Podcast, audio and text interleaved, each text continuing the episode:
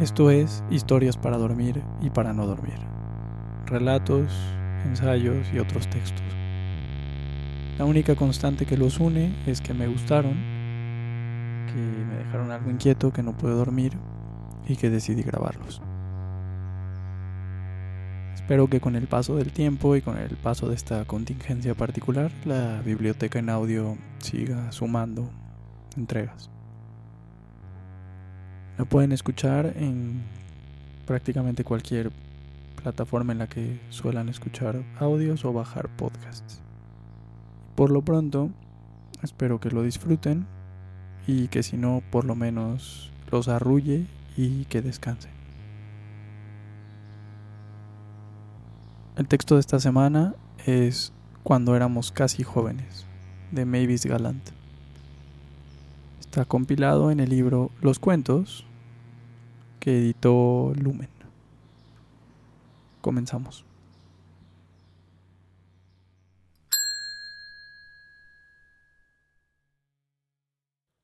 Cuando éramos casi jóvenes. En Madrid hace nueve años vivíamos de pensar en el dinero. Nuestras amistades se nutrían con la charla del dinero que esperábamos tener y de lo que teníamos intención de hacer cuando llegara. Éramos cuatro, dos hombres y dos mujeres. Los hombres, Pablo y Carlos, eran primos. Pilar también era pariente de ellos. Yo ni era pariente ni española y era amiga de ellos casi por error. Lo que teníamos en común era que todos estábamos a la espera de dinero. Cada día iba a la oficina central de correos y hacía la ronda de bancos y agencias de viaje a los que podía llegar cartas y dinero. No sabía con seguridad cuántos serían ni dónde iba a llegar, pero lo veía cabalgar a través de una larga arcada que parecía el arco iris. En aquellos días yo andaba siempre en busca de señales. Veía señales en el humo de los cigarrillos, en el modo en el que caía la ceniza y en las cartas. Me echaba las cartas tres días a la semana. El lunes, el miércoles y el viernes. Los martes, jueves y sábados no eran buenos, porque las cartas callaban, no eran evasivas y los domingos mentían. Creía que esos signos, la ceniza, el humo y lo demás me iban a decir qué rumbo tomaría mi vida y qué pasaría a partir de ahí. Creía firmemente en el libre albedrío, algo que despreciaba la mayoría de la gente que yo conocía, pero también era supersticiosa. Bajo mis párpados veía el nueve de tréboles, una carta excelente, y el diez de corazones, que es aún mejor moralmente hablando, ya que implica ganar a través del esfuerzo. Veía los haces de tréboles y diamantes y la jota de diamantes, que es el cartero. Aunque Pablo, Pilar y Carlos no esperaban nada en particular, es más, no tenían nada que esperar excepto la fortuna, se ponían nerviosos por el cartero y les aliviaba verlo venir. Nunca pensaban que el cartero no iba a llegar o que su llegada podría ser insignificante. Carlos y Pablo eran de un pueblo de las afueras de Madrid. No tenían parientes cercanos en la ciudad y compartían una habitación en un piso de la calle Hortaleza. Yo vivía en una habitación junto a la entrada, así es como nos conocimos. Pilar, que tenía 22 años, la más joven de los cuatro, vivía en un pisito propio. Se había casado con el hermanastro de Carlos a los 17 años y llevaba tres años viuda. Estaba deseando casarse otra vez, pero tenía miedo de ser ya demasiado mayor. Carlos tenía 29 años y era el mayor. Pablo y yo estábamos entre los dos. Carlos trabajaba en un banco. Su salario era tan bajo que casi no podía subsistir y tenía deudas en todas partes. Pablo estudiaba Derecho en la Universidad de Madrid. Cuando no tenía nada que hacer, venía conmigo a hacer la ronda. Esta ronda duraba casi todo el día y se había convertido en algo importante, ya que, pasado un tiempo, el hecho de esperar se volvió más legítimo que aquello que se esperaba. Yo sabía que cuando la espera acabase me sentiría abandonada. Iba a la oficina de correos, a tres o cuatro bancos, a Cooks, a American Express. En cada sitio esperaba y hacía cola. Jamás he visto tantas colas ni tanta gente paciente. También le dedicaba tiempo y pensamientos a vender mi ropa. Se la vendía a los gitanos en el rastro. Una vez conseguí un dólar cincuenta por un abrigo y una falda, pero me lo robaron del bolsillo cuando me paré a comprar el periódico. Me pareció tropezar con el ladrón, pero cuando dije perdón, él asintió y se fue de allí rápidamente. Era un hombre que estaba cerca de la treintena. Todavía puedo ver su cuello vuelto y su cabeza por detrás. Me llevé la mano al bolsillo para pagar y el dinero ya no estaba. Cuando no estaba haciendo cola o librándome de ropa, iba a ver a Pilar. Si hacía buen tiempo, nos sentábamos en su balcón y junto a la cocina cuando hacía frío. No nos daba vergüenza ir a la confitería de enfrente y negociar en fracciones de céntimo 50 gramos de chocolate que después compartíamos escrupulosamente. Pilar estaba en paro, pero tranquila. Pablo estaba en paro, pero lo llevaba fatal. No he conocido persona que llevara peor estar parado. También era el único de nosotros que tenía algo de dinero. Su padre le mandaba dinero para la habitación y la comida, y contaba con una asignación extra de su padrino, que era propietario de un hotel en una de las costas. Pablo era moreno, de pelo rizado y achaparrado, con esa cabeza grande y esos ojos opacos que se suelen ver por las calles de Madrid. Era uno de esos nuevos españoles que formaban parte de la primera generación que había llegado a la madurez bajo Franco, esa generación de la que se mostraban tan orgullosos los periódicos. Solo que él ahora debiera estar, seguro que lo está, bien entrado en la treintena y ya no se puede decir que sea nuevo. Pablo ya había calculado con lápiz y papel lo que depararía el futuro y había decidido que tan solo merecía la pena medias. Juntos hacíamos cola en los bancos durante horas, evitando la sucursal en la que trabajaba Carlos, porque teníamos miedo de que se nos escapara la risa y le hiciéramos pasar vergüenza.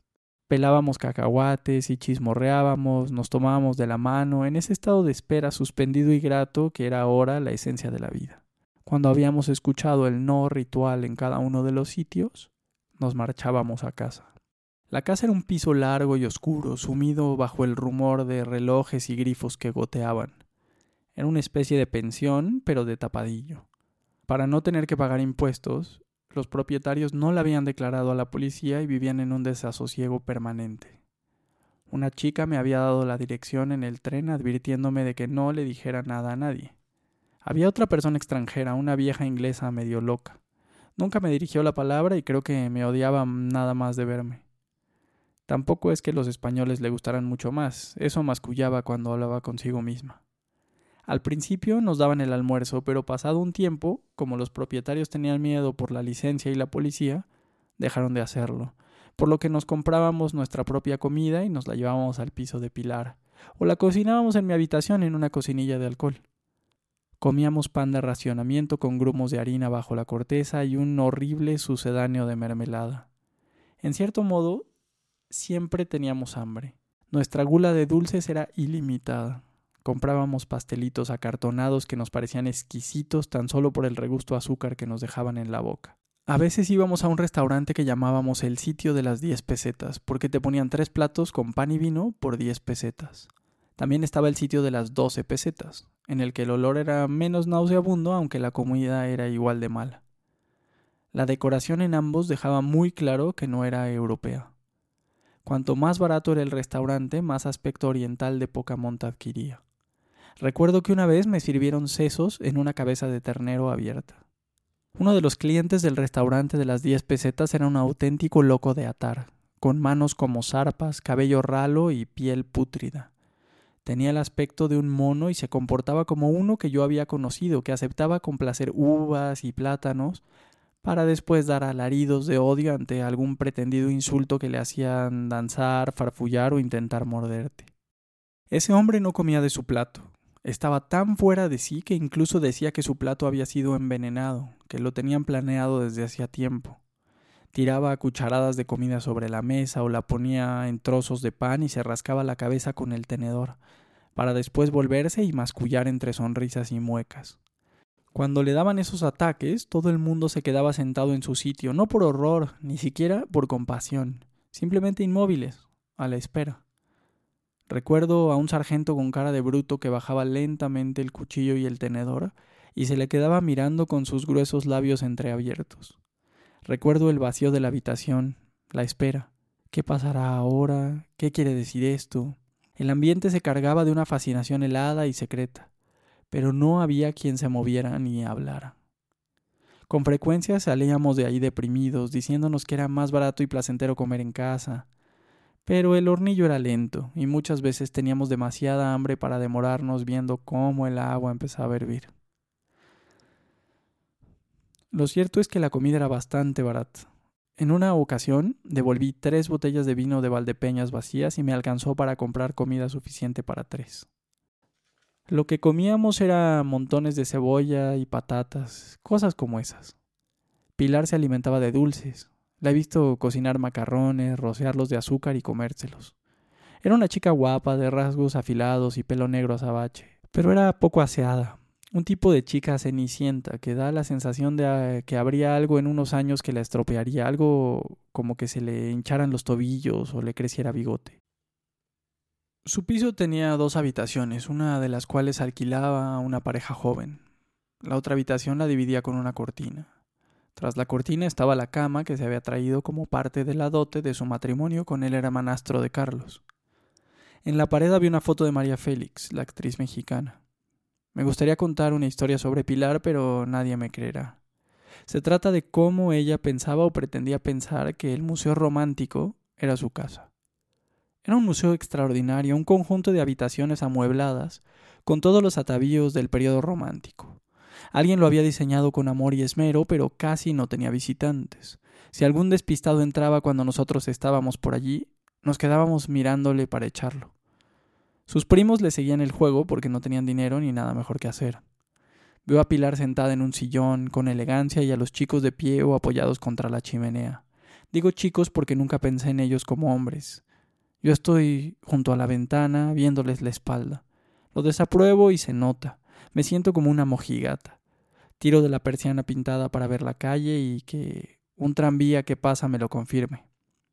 Estamos en el siglo XX y Pilar clama con una angustia sincera Dios, haced que pare, lo está estropeando todo. No quiero tus tontos cuentos de hadas, me oigo diciéndole con grandilocuencia, estoy intentando liberarme de los míos. He conocido gente como tú, dice Carlos. ¿Te crees que puedes liberarte de todo tu equipaje, religión, política, ideas, todo? Pues no puedes. Los otros dos bostezan con toda la razón. Carlos y yo somos dos pesados. De todos ellos, era con Carlos con quien me entendía mejor. Pero nos peleábamos por todo, nos habríamos peleado por un pedazo de papel. Él era pesimista y yo detestaba ese tipo de temperamento, pero aún detestaba su rostro. Se parecía a cierto tipo de suizos, de sudafricanos o neozelandeses. Era desconfiado y tenía un aspecto ligeramente anglosajón. No era la cara de pan del inglés, ni la de canario del suizo, ni la de lagarto o halcón. Era un rostro sin acabar. Esa cara indecisa que uno asociaría a un aspersor o a un martini. alguien que tontea en el amor y la amistad, que hace locuras con la cuenta corriente y tiene miedo a abrir su corazón. Me hacía pensar en un abogado que me dijo en cierta ocasión con toda sinceridad que a la buena gente no le pasaban cosas malas.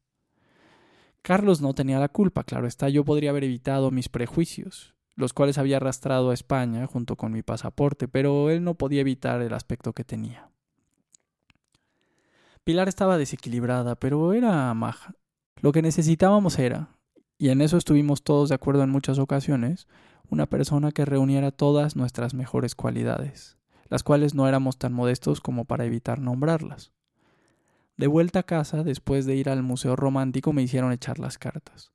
Hice la rueda pequeña, el cuadrado mágico, el abanico, el círculo celestial y el tridente.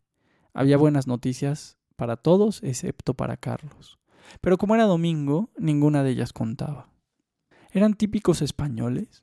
No sé cómo es un típico español, no bailaban ni tocaban la guitarra, la verdad, la muerte y la piromanía no acechaban en sus ojos oscuros, al menos yo nunca lo vi. Estaban en la más absoluta de las miserias. La diferencia entre ellos y otras tres personas sin blanca cualquiera residía en su particular pasividad, como si todo hubiera sido ya dispuesto por adelantado. Dejando a un lado la catástrofe, la muerte y la revolución, ya no podía ocurrir nada más. Cuando caminábamos juntos, sus pasos aminoraban la marcha, como si a los tres les persiguiera la misma renuncia a continuar andando pero seguían haciéndolo y reían y parloteaban, comentando lo que harían cuando llegara el dinero. Empezamos a llevar diarios casi al mismo tiempo. No recuerdo quién fue el primero, el de Carlos era secreto. Pilar preguntaba cómo se escribían algunas palabras. Pablo lo contaba todo antes de escribirlo. Era una extraña ocupación si consideramos la edad que teníamos, pero tampoco teníamos demasiado en lo que pensar. La pobreza no es un yugo, sino una parálisis. Nunca he vuelto a Madrid. Mis recuerdos son de plazas y de monumentos, de cosas que son gratis o baratas. Nos veo envueltos en abrigos, con los guantes y las bufandas, luchando contra el viento helado, avanzando a trompicones hacia el sitio de las diez pesetas. En otro de mis recuerdos hace tanto calor que a duras penas podíamos llegar hasta el parque, en el que nos sentaríamos bajo los olmos y leeríamos el periódico. Los periódicos son el consuelo de los preocupados, uno los puede absorber sin tener que leerlos. Yo a veces visitaba las bibliotecas, la del Instituto Británico y la americana, pero no era capaz de meter las narices en un libro aunque me fuera la vida en ello. La sola visión de la poesía me daba asco, y me era imposible intentar comprender una novela, ni siquiera recordar los nombres de los personajes. Por más raro que parezca, no teníamos miedo, que era lo peor que podía pasar. El único miedo del que tengo memoria es una inquietud que nos pegó Carlos. Él rondaba los veintinueve y veía el fondo de un pasillo al que nosotros aún no habíamos llegado. Nos hizo tenerle tanto miedo a llegar a los treinta que incluso la pobre Pilar estaba preocupada, a pesar de que todavía le quedaban ocho años de gracia. A mí también me horrorizaba. Ya no estaba para nada en mi primera juventud y no se podía decir que mi estado vital fuera ningún misterio. Sin embargo, sentía que había hecho todo lo que podía hacer con mi libertad y que ahora tenían que ser las circunstancias, esos imponderables, las que habrían de echarme una mano. Yo les daba todas las oportunidades posibles. Estaba en una ciudad en la que no conocía ni un alma excepto esos pocos que me habían encontrado por casualidad. Era una ciudad en la que la mentalidad, el sonido del lenguaje, las esperanzas y las posibilidades, incluso el aspecto de la gente en las calles, eran tan extraños como cualquier cosa que yo misma pudiera haber inventado. La elección de venir aquí había sido deliberada, tenía un plan. Mi propia personalidad me parecía poco definida. Yo creía que esto era una desgracia exclusiva de mi persona, pensaba que si me ponía ante un fondo con el que no hubiera posibilidad de fundirme, aparecería alguna línea por sí sola. Pero no había funcionado. Me había adaptado demasiado rápido. No había tardado nada en adoptar la forma de hablar, los movimientos, incluso la misma expresión en mi rostro de ese Madrid de mala muerte.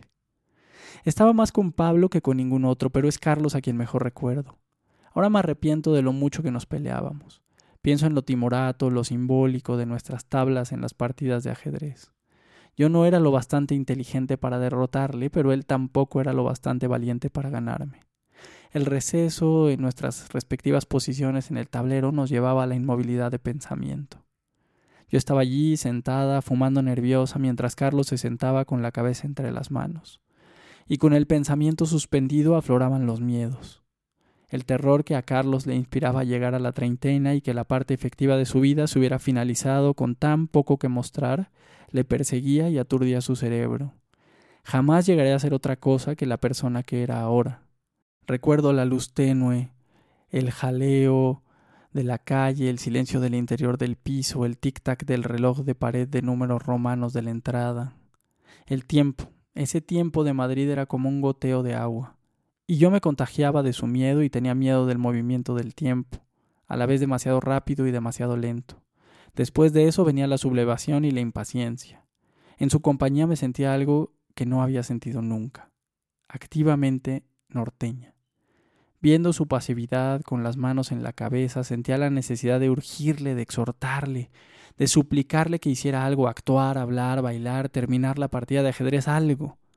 En ningún momento he sido más consciente del movimiento y el significado del tiempo, y había elegido precisamente la ciudad en la que el tiempo goteaba, un goteo desde el techo de una cueva, gota a gota.